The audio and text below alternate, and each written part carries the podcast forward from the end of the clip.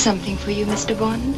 Uh, just a drink. A martini, shaken, not stirred. I admire your luck, Mr. Bond. James Bond. Do you expect me to talk? No, Mr. Bond, I expect you to die.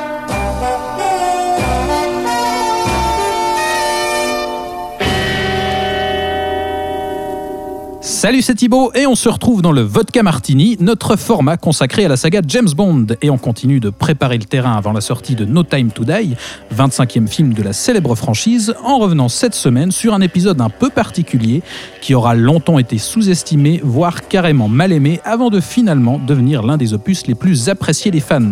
Je veux bien sûr parler de Au service secret de Sa Majesté, sorti en 1969. Et pour en parler, je reçois Alexandre Caporal. Salut Alex. Salut Thibaut. Alors, comme annoncé dans le dernier Vodka Martini, on a clos le chapitre Sean Connery, puisqu'on n'abordera pas euh, dans ces formats euh, les deux derniers bandes officiels euh, tournés euh, avec Connery, puisqu'après... Tant mieux, hein. euh, tant, tant mieux, effectivement, parce qu'ils sont quand même un poil en dessous des, des quatre premiers, puisqu'après Opération Tonnerre, il, il a encore fait On ne vit que deux fois, en 1967, et il est revenu plus tard pour faire Les Diamants sont éternels en 1971, mais entre deux, c'est ce qui nous intéresse aujourd'hui, il a officiellement quitté la franchise une première fois, Alex. Oui, et c'est euh, tout le challenge en fait pour euh, ce, nouvel épisode, pour les, les, pour les producteurs en fait, et puis pour euh, EON Productions, parce que voilà, il y a plus Sean Connery, alors que les quatre premiers opus et même le, le cinquième hein, ont tous très très bien marché, que Sean Connery est établi comme étant le James Bond, et puis que vraiment il incarnait le rôle et qu'il était en fait indissociable vraiment du personnage aux yeux des spectateurs et des producteurs. Et il se trouve que Sean Connery arrête. Alors, il voulait déjà arrêter après Opération Tonnerre et finalement, sur On ne vit que deux fois, eh bien, les producteurs ont sorti un magnifique chèque. C'est souvent comme ça que ça s'arrange. Voilà, et qui a permis donc à Sean Connery d'être dans euh, On ne vit que deux fois.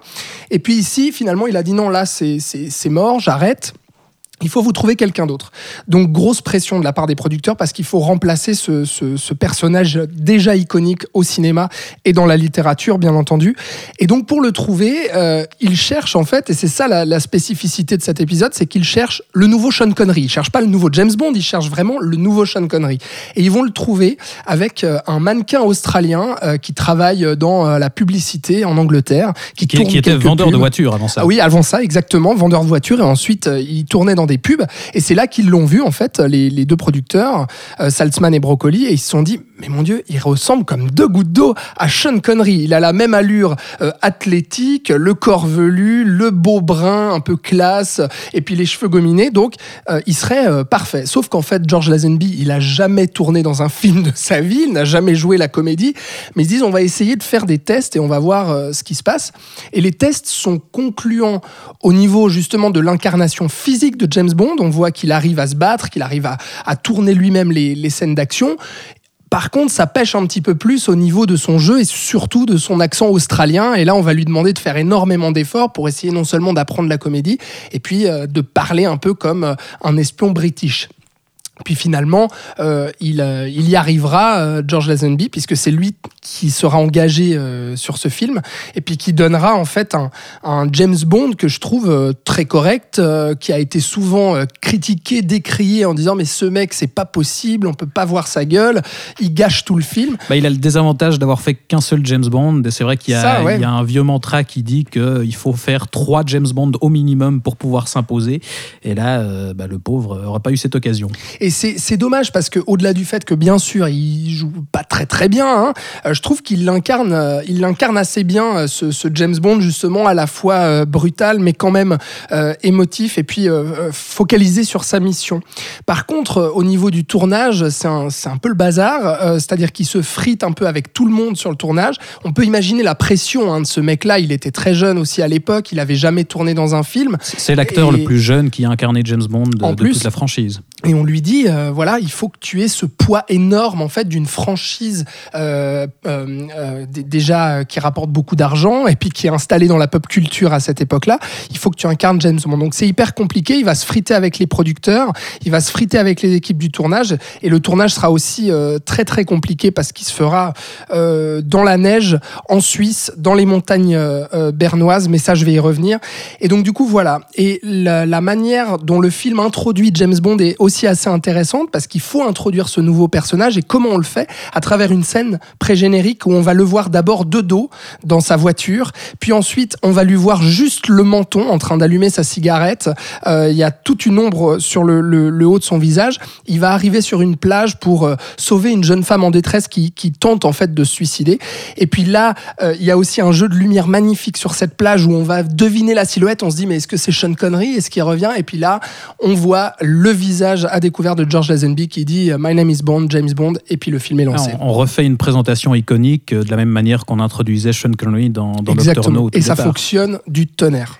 Et surtout, c'est suivi par un petit gag méta, puisqu'elle finit par s'enfuir, Oui. cette, euh, cette fille. Et, et là, George Lazenby balance euh, Ah, bah ça, c'était jamais arrivé à l'autre type. Donc là, on, a une petite pique pour adresser effectivement Ça n'est plus Sean Connery. Donc ce sera aussi un James Bond différent. Tout à fait. Et on, on- on adapte ici donc euh, au service secret de Sa Majesté, qui est euh, un, un bouquin de Fleming qui a été écrit pendant le tournage de Doctor No. Donc en fait, c'est le premier bouquin qu'on adapte au cinéma qui a été écrit après que la franchise ait été lancée euh, au cinéma. Et ça aura son importance. Euh, et puis à la base, en fait, on, devait, euh, on devait le, le tourner ce film-là euh, avant. Il devait faire la suite en fait à Opération Tonnerre.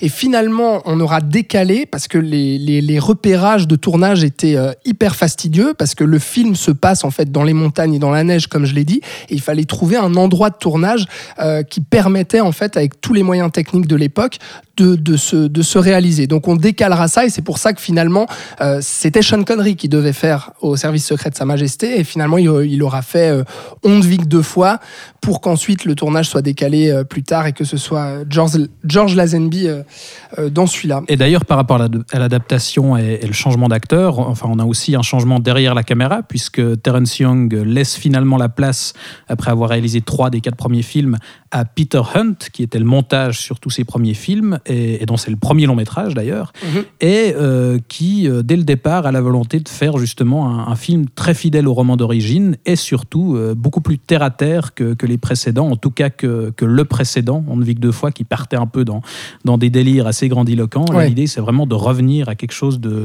beaucoup plus sérieux. Exactement, on a un ton euh, effectivement beaucoup plus sombre par rapport au précédent opus, aux, aux deux derniers surtout. On revient dans un film d'espionnage plus réaliste, un peu dans la veine justement de, de Doctor No et Bon baiser de Russie. Donc aux, aux origines, on a une mise en place de l'intrigue qui est bien plus longue et bien plus lente aussi euh, que, que les deux derniers. On va vraiment se concentrer sur ce personnage de James Bond et sur la romance aussi dont, dont- je vais revenir après. Euh, et puis on, on a aussi les, les gadgets qui y sont absents de ce film, puisque Peter Hunt, voilà, voulait vraiment revenir à une adaptation assez, assez fidèle Alors et que, réaliste. sauf erreur, c'est quelque chose justement que Fleming avait ajouté à la suite des films, les, les gadgets. Je crois que Oui. sauf erreur, c'était quand même moins présent dans les romans de base. Mais à partir d'Au service secret de Sa Majesté, justement, il y avait un peu plus de gadgets pour répondre euh, aux, aux adaptations sur grand écran. Effectivement, et là c'est vraiment une volonté de, de Peter Hunt justement de se séparer de ça. Euh, et puis dans dans l'adaptation en fait de ce de ce bouquin, là où c'est assez euh, assez drôle aussi de remarquer, c'est qu'on voit à l'écriture en fait déjà du, du, du film et au tenant du film, on voit clairement que Ian Fleming quand il a écrit ce bouquin c'était pendant le tournage de Doctor No, et on voit qu'il avait en tête vraiment que ce livre allait être adapté au cinéma. Donc en fait, il se lâche complètement, et c'est un film avec énormément euh, d'action aussi, et puis beaucoup de prouesses euh, techniques, notamment avec des poursuites à ski, des poursuites en voiture dans la neige et autres, euh, qui justement nécessitaient bah, un gars qui sait filmer l'action. C'est pour ça qu'on prend aussi Peter Hunt, qui est vraiment mais un as du montage et vraiment de la manière de raconter narrativement l'action et de faire ressentir le suspense et l'action. Ouais, on l'avait dit dans les, dans précédents épisodes, euh, c'est vraiment quelqu'un qui a, qui a tenté des nouvelles choses, qui a expérimenté dans le montage et qui a eu une importance fondamentale dans, dans le montage des scènes d'action et, et qui a innové avec certains trucs qui sont encore utilisés aujourd'hui euh, dans les films d'action actuels. Exactement. Alors pour, pour le pour le pitch, hein, parce que j'ai j'ai pas encore euh, encore parlé de ça, mais en gros on retrouve l'organisation Spectre et puis James Bond va partir à la recherche euh, de Blofeld, euh, le grand méchant donc qu'on avait découvert dans euh, le, le film précédent, On ne vit que deux fois, qui était incarné euh, par euh, Donald Pleasance, qu'on a, on avait vu le visage de Blofeld pour la première fois Voilà. dans les Après films. euh, une montée en tension et une annonce par, par silhouette et par petites Exactement. apparitions, on le voyait Et enfin. Les caresses du chat, ce genre ça. de choses. Là, donc, on retrouve Blofeld, qui est incarné cette fois-ci par Telly Savalas, qu'on avait vu dans Les Douze Salopards notamment, et qui succède à Donald Pleasance. Kojak. Et, euh, Blo- exactement. Et Blofeld, il est reclus euh, au, au Piz Gloria, donc au sommet euh, d'une montagne suisse, et il prévoit, grâce à, un virus, en fait, son plan machiavélique ici, c'est de stériliser l'approvisionnement alimentaire du monde. Et pour ça, il utilise un, groupe de jeunes femmes de, de tout continent, euh, qu'il appelle d'ailleurs les, anges de la mort, et à qui il fait subir euh, un lavage de cerveau, justement, dans, dans, le but, en fait, de les contaminer, qu'elles repartent chacune dans leur pays respectif pour contaminer le reste de leur population. Ce que je trouve assez drôle dans le hasard, en fait, de la sortie du film aussi, on est en 1969, on est à la fin de l'année 69, et il faut se rappeler qu'aux aux- aux États-Unis, là où justement la franchise James, la franchise James Bond pardon, est hyper populaire, et ben en août, qu'est-ce qui s'est passé? Il y a eu toutes les, tous les événements avec Charles Manson et justement euh, cette idée d'un gourou qui hypnotise aussi euh, tout un groupe de femmes euh, tueuses. Donc voilà, c'est juste le, petit hasard que j'ai trouvé en fait en, revoyant le film. Et pour la petite anecdote aussi, au, sommet de cette montagne, on est, on est euh, près du village de Muren, en fait, dans, dans le canton de Berne, en Suisse, euh, au sommet du Schildhorn, qui est à peu près perché à, à 3000 mètres, qui a été baptisé le Piz Gloria, qui est toujours le Piz Gloria, hein, quand même, euh, après toutes ces années, grâce Le au restaurant, film. donc, oui. Est Exactement. noté comme ça parce que c'est comme ça que s'appelait euh, le, le lieu euh, de Blofeld euh, dans le roman. Tout à fait. Et en fait, le restaurant étant en train d'être construit, je crois, C'est ça. à l'époque des repérages, et, et l'équipe a financé en grande partie la fin de la construction Mhm. pour pouvoir tourner dans, dans ce restaurant. Et qui fait qu'aujourd'hui, pour la petite anecdote, c'est devenu une attraction touristique. J'y étais cet été, puis en fait, je j'y suis pas monté parce que vous, vous saurez que ça coûte euh, 100 balles l'aller-retour quand même en télécabine juste pour On n'y monter pas comme ça. oui. dans ce restaurant iconique, puis ensuite aller se payer son plat là-bas. Voilà pour, euh, pour l'anecdote. Mais sinon, donc, on, on retrouve quand même, malgré ce, ce ton, euh, ce ton qui, qui dénote avec euh, le- les deux films précédents, on retrouve quand même le- les codes inhérents à James Bond. On retrouve le poker, les assaillants à l'hôtel, le combat mano à mano dans une chambre, et le, le Mano à mano qui sont dans ce film, je trouve, un, un poil surdécoupé, parce que là, du coup, c'est plus Peter Hunt qui assure le montage, mais John Glenn, qui réalisera lui-même quelques James Bond par la suite. Et, et là, ils vont réduire encore la durée des plans, et euh, des fois, c'est limite. euh, Enfin, on, on retrouve un peu le même principe qu'on a aujourd'hui chez un Michael Bay, peut-être un peu moins épileptique, mais euh, bon, ça participe aussi à l'efficacité au final. Oui, complètement, complètement. Et puis, euh, comme, comme tu dis, justement, dans ce, dans ce montage et dans la manière de filmer l'action, il y a ce côté un peu haché, mais qui fonctionne pour moi du, du, du tonnerre. Euh, je trouve le film absolument grandiose, honnêtement, de par euh, euh, déjà son, son, son intrigue, son récit, euh, et puis toute la romance qui va se créer entre James Bond et sa, sa James Bond girl ici, euh, et toute l'issue, en fait, le travail au- autour de, ce- de ce personnage et de la dimension humaine, en fait, de ça, James Bond. Là, là, une des choses intéressantes et, et- et très marquantes dans la volonté de revenir à un truc plus terre à terre, c'est qu'effectivement, on, on abandonne tout ce qui a été fait à peu près dans, Ouais. dans deux fois, donc exit euh, les vols de missiles, les bases de méchants dans des volcans, euh, et surtout on montre, euh, enfin il y a une intrigue plus intimiste comme tu le dis, Ouais. où on explore la part humaine de Bond finalement, et on montre un personnage beaucoup plus sensible que, que ce qu'il avait été, justement à travers cette romance. Exactement, mais le film reste quand même hyper spectaculaire dans, dans le, dans le déroulement de son action. Et il y a vraiment des scènes, mais des prouesses de, de technique et des prouesses de mise en scène dans ce film-là, et vraiment des moments d'action absolument iconiques. Parce qu'au-delà des bagarres dont on a parlé euh, mano à mano, qui sont très très bien euh, dirigées par, euh, par Peter Hunt, Dans une, dans une chambre remplie de cloches de vache. oui, mais effectivement, original. non mais exceptionnel. Et puis d'utiliser aussi voilà le, le- folklore suisse là-dedans euh, ça, ça, fait plaisir à nos petits cœurs forcément. Mais il y a vraiment ce, montage comme on a dit saccadé et puis qui alterne aussi dans la mise en scène de Peter Hunt entre plans serrés et larges entre zoom et dézoom euh, vraiment mais ultra rapide ce qui donne vraiment un dynamisme à la mise en scène assez fou. Et puis Franchement, les scènes d'action, on retrouve James Bond qui part euh, sur, sur des skis, qui se fait courser par des méchants avec des mitraillettes sur des skis, des scènes hallucinante. James Bond se retrouve sur un ski. Il y a le grand méchant Blofeld aussi qui se mouille justement là. Il va lui aussi partir à ski, euh, ce qui est une, euh, une nouveauté ici. On a Bond qui se retrouve menacé au bord du gouffre, qui est pris dans une avalanche, qui va faire du bobsleigh, qui va courir après des méchants avec une scène de bobsleigh hallucinante et l'attaque aussi euh, euh, sur Piz Gloria à la fin euh, avec des, des, des euh, un affrontement euh, d'armes, euh, enfin qui est, qui est Sur fond de soleil complètement couchant, fou, qui est assez grandiose. ouais. C'est magnifique. Et puis la photo aussi est assez sublime, notamment, je, le disais dans la première scène de, de la plage. Et les courses-poursuites de voitures, on a des courses-poursuites complètement folles sur la neige, sur la glace. Euh, franchement, la manière dont ça a été tourné, je, je vous encourage vraiment à aller voir le making-of qui est hallucinant parce qu'on on est quand même en 1969 et de tourner des scènes comme ça sur des skis, c'est-à-dire qu'ils ont embauché un skieur professionnel qui en fait faisait des petits films amateurs et ils lui ont dit bah tiens prends une caméra, euh, montre-nous comment tu fais. Le mec devait skier à l'envers et filmer en même temps ce que James Bond faisait. Enfin c'était le- la doublure hein, à ce moment-là de, de George Lazenby. Enfin, pour tout ça, je trouve le film euh, vraiment hallucinant et c'est pour ça qu'il est euh, l'un des meilleurs James Bond parce qu'il est l'un des plus euh, généreux, l'un des plus maîtrisés en termes de mise en scène et l'un des plus spectaculaires finalement. Ouais, c'est, clairement l'un des meilleurs en termes d'action et aussi l'un, des plus touchants, parce qu'on peut, on peut peut-être terminer là-dessus. Le, le- le fond du film, au-delà de, de le- de- de- des scènes, des, des prouesses visuelles Mhm. qui sont effectivement bel et bien là, c'est le cœur émotionnel du film, qui est, la, qui est la relation de Bond avec la James Bond girl du film, donc Mhm. Tracy, incarnée par euh, Diana Rigg, Mhm. et, et- et qui constitue euh, quelque chose d'assez inédit aussi dans la saga et qui sera assez peu euh, souvent exploré. Bah, c'est parce que c'est la première fois que qu'on voit James Bond tomber réellement amoureux et en fait être prêt à faire beaucoup de sacrifices aussi pour euh, pour une femme.